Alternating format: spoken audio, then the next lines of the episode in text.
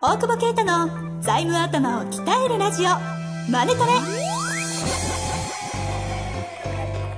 ビジネスにおいて欠かせない財務戦略ポッドキャスト財務頭を鍛えるラジオ。マネトレでは財務のスペシャリストである税理士の大久保啓太が経営者をはじめビジネスパーソンが知っておくべき財務やお金に関わる情報をちょっと辛辣ながらも分かりやすく解説します。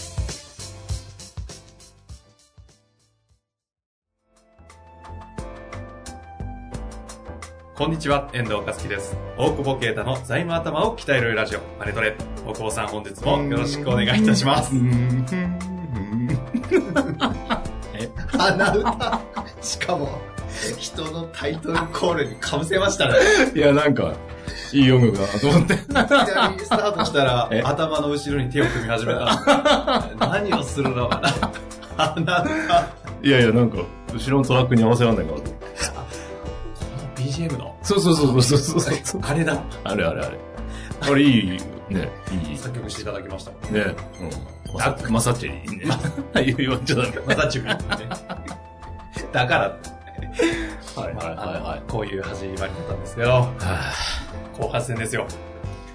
あはい、そうですね。なんなんだっけと思ってた。先生はいはいはいはいはいはちょっと改めてもう一度、あの、タイトル言いますが、借りたら返すな。一番得する儲かる会社に変わるお金の借り方の干し方という本をですね、7月21日に出されました。うんダイヤモンド社さんからですね。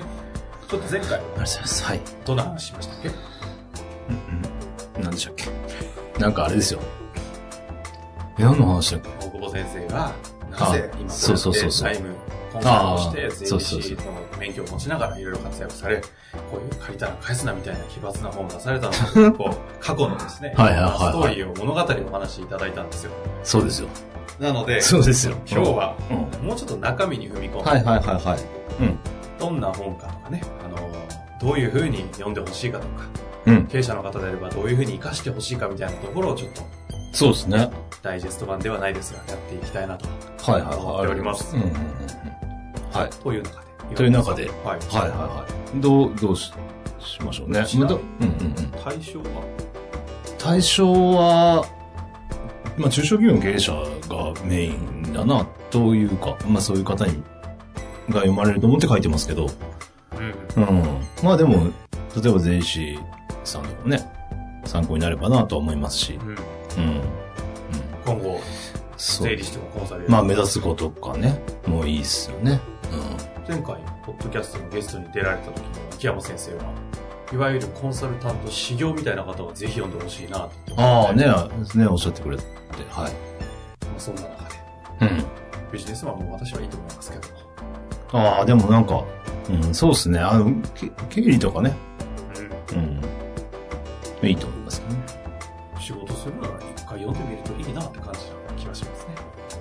確かにね。なんでその済ました感じなんですか？何？まあ別に、まあいいんじゃないですか、お子様からね。お子さん。小学生があれ持ってたらびびっくりするね。しますね。借りたら返すなって、絶対あれでしょ？その PTA とか、教師とかに怒られる感じですね。クレーム来るかもしれませんね。ね借りたものは返しなさいってね。親御さん倒れちゃいます。子供が。借りたら返すな。それやろうか、テロみたいに。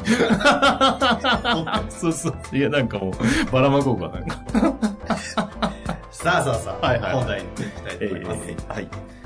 で、まあ、経営者の方が読んでいただいて、まあ、まあ、いろんなフェーズのね、前回もお話しさせてもらいましたが、書いてるのって、まあ、自分の自社に合ったところを、まあ、すぐ実践してほしいなっていう感じが、で、僕は書いていますよ。うんはい。例えば、その、えっ、とね、やりやすいところで言うと、はいえー決決算書とかも書いてあるので、決算書の、まあ、見方という難しいことじゃなくて、まあ、まずその、どんぐらい後調達できるのかみたいなところは、すぐに、あの、まあ、要は、金をね、いっぱい調達して、ちゃんと強い会社作っ、儲かる会社作りましょうってことなので、まあ、調達余力がどれぐらいあるかっていう、多分その辺の視点が、その借金って思ってる経営の方と、その調達だと、キャッシュフローだって思ってる方の、そのまあ、全然違う捉え方なので、で、基本的にはその会計周りの打ち合わせをしても、まあ、PL メインだと思うので、まあ、その調達がどこまでできるのかなみたいなのを、あの、見てもらうといいのかなっていうふうに思いますね。で、まあ、それを、例えば顧問税理士さんに聞くとか、はい。まあ、どどんぐらい借りれるかとか、ね。そそこの本持って、あの、顧問税理士さんにこう言って、社長来るとか思いますね。ね、借りたら返すなってまた悪い、悪い情報をね、得やがってみたいに思われるかもしれないけど、いや、そうそうそうそうそう。いや、でもまともな、まあ基本的に借り借り続けるから返してないだけで、で、借り続けるにやっぱ財務力が強くなきゃいけないから、儲かるしかないんですけど、で、えっ、と、まあ、調達余力とかをすぐ見れるから、もっと金融機関、本当にメインバンク1個でいいのかなとか、うん。こういうところの銀行をつけようかな、みたいなのを具体的にやってって、金融機関に、まあ、ちゃんと応援してもらえるような、あの、決算書になってるかとか、うんまあ、調達余力を見てもらう。で、でも借りられないなっていうんであれば、えっと、で、返し続けてるとしたら、本当に大丈夫っていう、もう借りられないのに返してていいのみたいなね。うん。借りられなくなったらもう止めるしかないわけですから、なるべく早い方がいいでしょうし。そのあたりの判断は、やっぱりうん。結構遅くなって。遅くなる多いですよ。やっぱりスケジュールしたくないですもん。それはそうですよね。でも怖いだけなんですよ。何も変わんないですよ。あの、返済が止まるだけです。すぐ差し押さえられるとか、うんなんか思うんですけど、そんなことないので。まあ、そんなことないのもね、ちゃんと書きましたけど、根拠と。そうですよね。ええそのあたりを結構具体的に書いていた。うん、なのでさ、その、やっぱりそのね、そうやって追い込まれていく経営者を見たくないっていうのも、まだね、だからってまあ返さなくてんだって開き直ってるのはどうかと思うけど、どうかと思いながらもまあ頑張ってるから、まあ真面目な方多いんでね、やっぱね。なので、そういうお金の使い方を今日実践できるかなっていうのと、あと決算書もどうやったら、まあ特にその、例えば決算期に、ってあんまりちゃんとか考えてない何月決算とかってね、そういうのもなんか、お金がある時にした方がいいよとかも、まああるので、あまあそういうのも検討してもらったり、その辺はすぐにでもできる。すぐできるんですよね。うん。で、PL の改善とかも、なんかこう、営業利益マイナスで経常、なんか、あ営業外収入とか入ってるのを売り上げにどうやって上げるかとか、はいはい。まあまあそういうのもテクニック的にはできるし、そうすぐできることもまあ決算書周りのことでは、あの、書かせてもらってたりするから、それすぐやってほしいなっていうのと、テクニカルなところまそうなんですよ。テクニカルおじさんなんですよ。いやいやいやちょっと言いたいだけおじさんでしたね。ちょっと滑った感じかな。さらっと流していきましょうか。はい、そうですね。はい。で、えっと、まあ、そんなのが一つと、あとあれ書いてあるな。あの、顧問税理士のスキルを見分ける三つの質問。で、ちょっと危ないですね。ねね。ねこれだって、僕聞かれたら嫌だもん。自分の首絞めました。いや、やってないしね。もう今更言っときます。はい、今、今のうちに言っときます。あの、はい。すいません、クランツさんっていう。やってないです。はい、まあまあ、やってますけど。もうちょっとご解説いただいてもいいですかね。えーっとですね。はい。えー、まあわかんないわけですよ。税理士だ、なんだ、会計事務所、ななんかその、違いがよくわかんないから、まあな、まあそういうの含めて、こうやって聞いたら少しクライアント思いかどうかわかんじゃないかな、みたいな、あのですね、書いてあって。例えば、お金がいらない節、節税、お金を使わない節税できますかとか。うん。まあその辺はね、うちはやってますけど。うん。そうそう。あとは、税制改正か。税制改正が12月に基本的に出るんですよ、税制改正の対抗っていうのが。で、それで4月とかに施行されるんですか、ここから通れば。で基本通るんですよ。うん。ってことは12月にもう検討してるべきじゃないですか。うん。うん。事ね。だからそれでなんかうちに改正の内容バーって聞いてもわかんないから、うちに役立つことありますって聞きゃいいんですよ。で、クラントもだったらうちのことを考えてくれてるから、うん。ね。この辺が僕は多分忘年会忙しくやってないんじゃないかと思ってね。それは大久保先生が。そうそうそう。はい、まあ、まあでもそうですよね。さあの、その企業にとって必要なところを。うん。そうそうそう。それしかいらなくないですかだって。そうです。別に、そんなね。法律の専門家じゃないですし。そうそうそう。税金の専門家には税税金のことを聞きゃよくて。だからそれをちゃんと教えてもらえばいいんですよね。で、もしなかったって関係あるのないって言われたら、はい。あの、じゃあ、じゃあ、全体で大きい会社どうで、どういうところに影響するんですかぐらいをちゃんと勉強してるからね、チェックすると。怖い。っすよね。僕には聞かないでくださいよ、本当にね。まあそういう話もね、12月とか成功近くなってきたりした時に、ぜひあの、そうですね。情報としては提供していきたいなと思ってますうので、ん。あとはだから、あ、確かにね。あと税、税務調査来ないようにできませんかとかね。なんかね、これ、これ来ないように、まあ、書面添付制度ってのがあるんですけど、答え言っちゃうと。まあ、これはうちやってないですね。まあ、別に来てもいいと思ってるんで。うん。うん。でも来て欲しくない人もいるじゃないですか。うん。来て欲しくない人は、それを税理士さんに言うべきでしょうね。ただ、すっげえ大変なんですよ。で、変なことやってる会社はつけられないから、まあ、それは相談してもらって、その方がいいのか。まあでも税務調査怖いって人は何何かしらやってる可能性が高いからね。まあ自分の人は別に怖がんないから。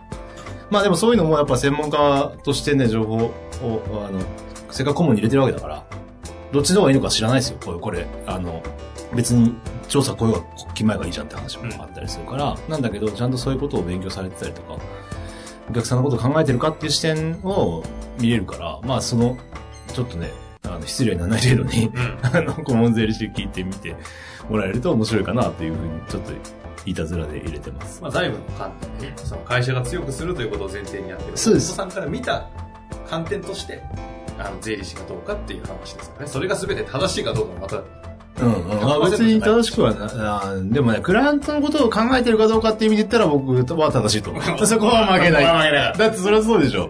顧問なんだから。はい。そう、だから経営を守るってことに、ちゃんと前向きか知識があるかないかじゃなくて、そのために一生懸命かどうかってことだと思うんですよね。うん。うん。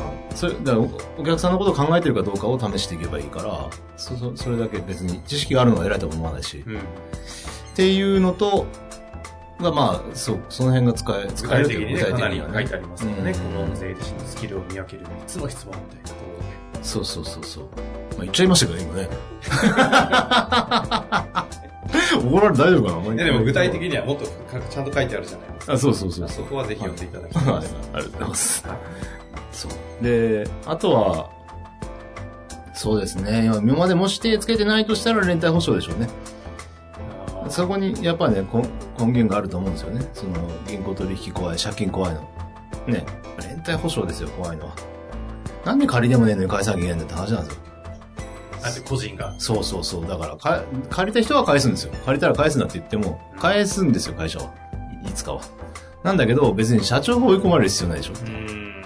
よくね、おお子さんおっしゃってますけれど、うん経営と、うん。い所有とねオーナーと経営者のうん個人を分けろとそうそう。いう話ですよね。まあ、しょうがないですよね。経営ただのボンクラおじさんですよね、それね、失敗したらね。しょうがないね、それは。経営者としては。経営者としてはね。ということとしてはということうんでもそれでね、すごいいい、いい人格の人がね、なんで追い込まれなきゃいけないのって話なんで、ね。で連帯保証ですよ。でこれをどうやって外していくかっていうのを、ああの、流れとしてはやっぱはず、その経営者保証に関するガイドラインとか出てきて、割と昔よりは外しやすくなってるので、まあそれを具体的にどうやってやるかっていうのを、まあまあ書いてまして。世の中の流れ的には、それが外してこうよみたいな。そうですね。トトレンドはそうです。うん。だってね、それそうですよね。うん。だってどうせ返せないですよ。そんだって会社がさ、ダメになってんのにさ、返せる社長なんていないんだから、だって銀行だったら持ってないでしょ、どうせそのね、最後。まあすごいふ、あの、富裕層だったら別だけど。うんうん。うん、だってあれ、北国銀行の人言っていいのかなかっこいいなと思ったのは、ね、社長保証にしなきゃ貸せない会社なんか貸さないですよ、みたいな。事業に、でも、やっぱ金融庁も事業性評価みたいに言ってて、はい。森そうそう。であの銀行かっこよかったのは、でも、事業性理解とかですよね。評価なんかする立場じゃないみたいな。お客様の事業を理解させていただくんですみたいな。かかっこいいなと思う、僕。ね、別に僕何も取引ないけど。そうそうそうで、。そういうまあまあまあ。そう。それで、その中でまあ、まあでもかなり、えーかなりというか、まあど、その財務の話本当難しくね、かなりの儲かってるっていうのが100万円で儲かってると思う人と、10億円でも儲かってないと思う人いるから難しいんですけど、うん。まあ基本的にはその、そう今言うように所有と経営がちゃんと分離してるというか、きっちりがバランスが効いてるっていう状態と、をややってたりね。で、えーあとはその、今後も黒字だろうみたいなところが見えてたり、まあ、過去ももちろん黒字で、はいはいそれから財務基盤がちゃんとしてると。うんうん。ただまあこれをふわっとしてるんで、結局、やるべきことはその複数個を競わせるしかないと、今、今のところはね。どっかに、連邦外してもらって、うんで、横に聞いていって、みたいな外していくってこともあるので、まあ今まで考えたことない人は本当に外れないのかっていうのを、あの、まあ、税理士さんに聞いてもいいだろうし、銀行の担当者にね、他の銀行にも聞くけどっていう言わなきゃダメだと思うけど、ううんん。で、どんぐらいだったらできんのって。どんぐらいじゃあ12さん尽くしたらできんのっていうのが一つ目標になるじゃないですか。うんうんね。じゃあ何億ならいいよと。うん。じゃあそこまでね、納税してちゃんと頑張ろうってなるわけですよ。うん。みたいなのを、になればいいかなとか、日本ね、いい中小企業多いから、それがやっぱ財務で死ぬじゃないですか。ね、お金がなくなってしか死なないから、だからその、そのお金がなくなる方向に、節税だとかの、その、いい時の、えーなんていうの？財務戦略を間違えちゃって、間違えてるというか、ダメな、もったいない。そうなんですよ。もったいない。もったいない。うん。ね、そ、それを、なんていうの？真面目ですね、今日ね。根は。うるせえ。まあまあ、そんな内容ですよ。そうですよね。はいだからまあこの本を読んでいただいて、本当に今お話ご紹介あったような、結構その、それこそ今日明日にでもまず取り組めるようなこともある。えちょっと勉強してもらって、必要に応じては顧問弁、税理士の方ええに聞くとか、えまあセカンドオピニオンでお子さんみたいな方にアドバイスもらうか、みたいなきっかけになるようなことも書いてありますのでね。ああ、そうぜです。ひ、ありがとうございます活かしていただきたいですね。というわけで、実はですね、あの、この書籍出されて、ちょっと収録のタイミング、今もうちょっと何週間かって感じなんですが、えこの書籍に関する、あの、ここのトピックについてもうちょっと解説をしてほしいみたいな質問も実は来てたりしてるのでああ、そうなんですか。まあ、そのあたりの質問もぜひもし読んで興味あるということがあれば、ちょっとこの辺も詳しくお願いします。結構ね、僕、多分ね、ポッドキャストでもそうですけど、はい言葉足らずじゃないですか。ですね。それがね、書籍に現れてる気がして。誤解を生むような。結構でもね、スタッフに見てもらって直したんですけど、うんうん急に飛びすぎだよみたいになって、それだいぶ直したんですけど。頭いい方の特徴なんですけど、いやいやいや、まあもしあればね、ぜひぜひ。いただきたいですよね。いただいてうんこちらとしても、あえてちょっとこのトピックやろうかっていうところはちょっとね、率先してはい取り扱ってもみたいなと思います。はいはいはい。引き続きこの書籍何回かはやっていきたいなとあ、ありがとうございます。思っております。というわけで、大野先生なかなか生々しい話で面白かったです。本当ですか？はい。全然笑いは取れてないですけどね。ななんかありがなんかだから、なんか、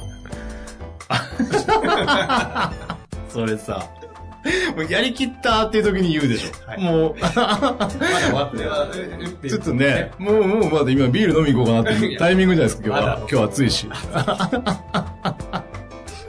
まあもう飲み行きましょう、早く。ですね。はい。というわけでええ、非常に面白い話でした。ありがとうございます先生ありがとうございました。ありがとうございました。本日の番組はいかがでしたか？番組では大久保携帯の質問を受け付けておりますウェブ検索で「税理士カラーズと入力し検索結果に出てくるオフィシャルウェブサイトにアクセスその中のポッドキャストのバナーから質問フォームにご入力ください。またオフィシャルウェブサイトでは無料メルマガも配信中です。是非遊びに来てくださいね。